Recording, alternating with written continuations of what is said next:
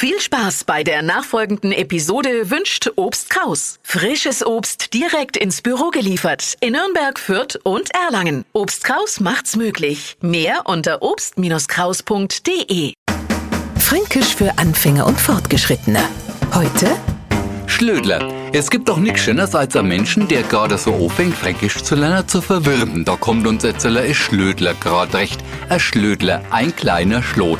Für einen Neufranken wird das jetzt logisch. Aber seit wann ist Fränkisch logisch? Schlödler nehmen wir in Franken und schnibbeln's zum Beispiel in Salat oder haues frisch geschnitten in Suppen. Und spätestens Etzeler der klar sei, dass Schlödler nichts mit am Kamin zu tun hat. Ja, vielleicht ein bisschen, weil ein Schlödler so lang und innerhohl ist. Also jetzt aber, Schlödler sind die röhrenförmigen Stängel der Frühlings- oder Lauchzwiebeln. Fränkisch für Anfänger und Fortgeschrittene.